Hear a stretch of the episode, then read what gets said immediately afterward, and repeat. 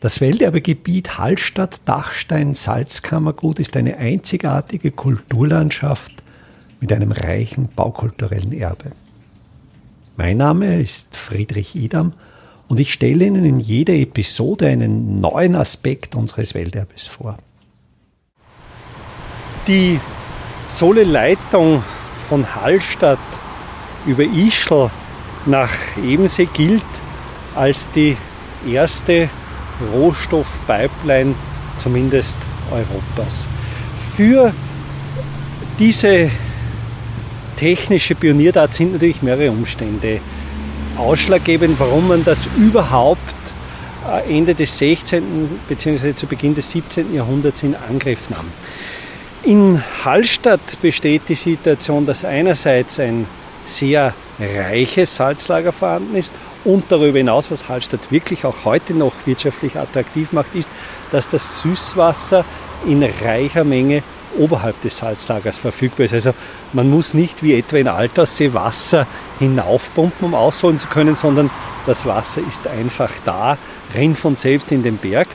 Umgekehrt war aber vor allen Dingen als zu Beginn bis zur Mitte des 16. Jahrhunderts die Produktion immer mehr ausgeweitet wurde, weil einfach die Nachfrage nach Salz so stark gestiegen ist und für den Raum Hallstatt selbst mit Einbeziehung der Holzreserven des Gosadals es einfach nicht mehr möglich war, mehr Salz zu produzieren, fand einerseits eine Produktionsausweitung statt, indem man in den 1570er Jahren, ja, in den 1570er Jahren den Ischler Salzberg erschloss, allerdings mit dem sich abzeichnenden Problem, dass der Ischler Salzberg einfach nicht diese Sohle-Menge produzieren konnte, wie man sich erhofft hatte.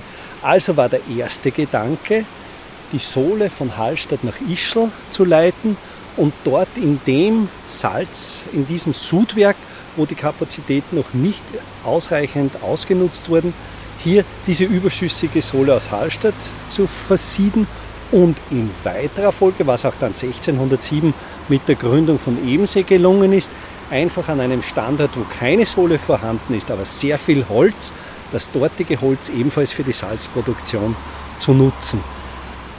Man muss sich aber vorstellen, dass das für die damalige Zeit eine absolute Pionierleistung war.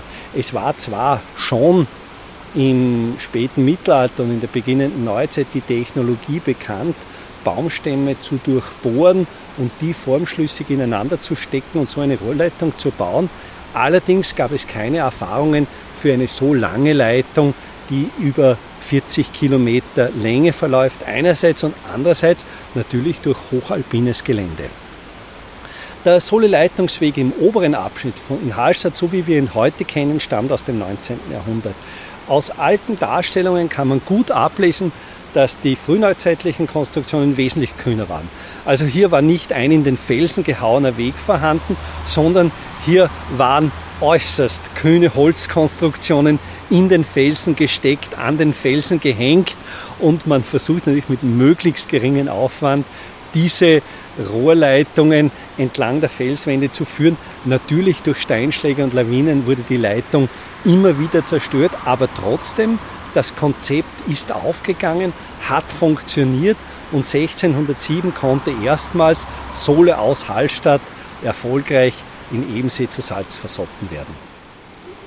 Mit der Leitung der Sohle traten aber auch andere Probleme auf. Zum Beispiel enthält ja die Sohle nicht nur gelöstes Natriumchlorid, sondern auch Nebensalze und auch Gips.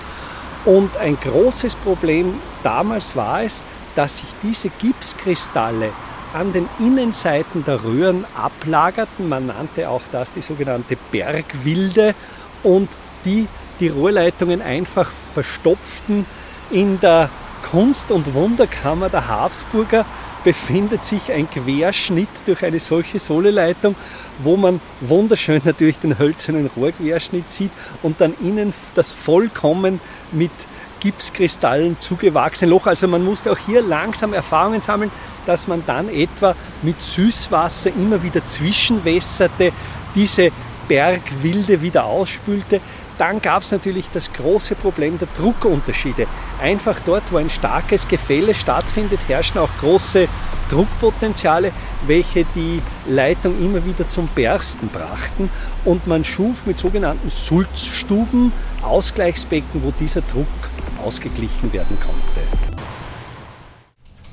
Welterbe Hallstatt erscheint alle 14 Tage neu.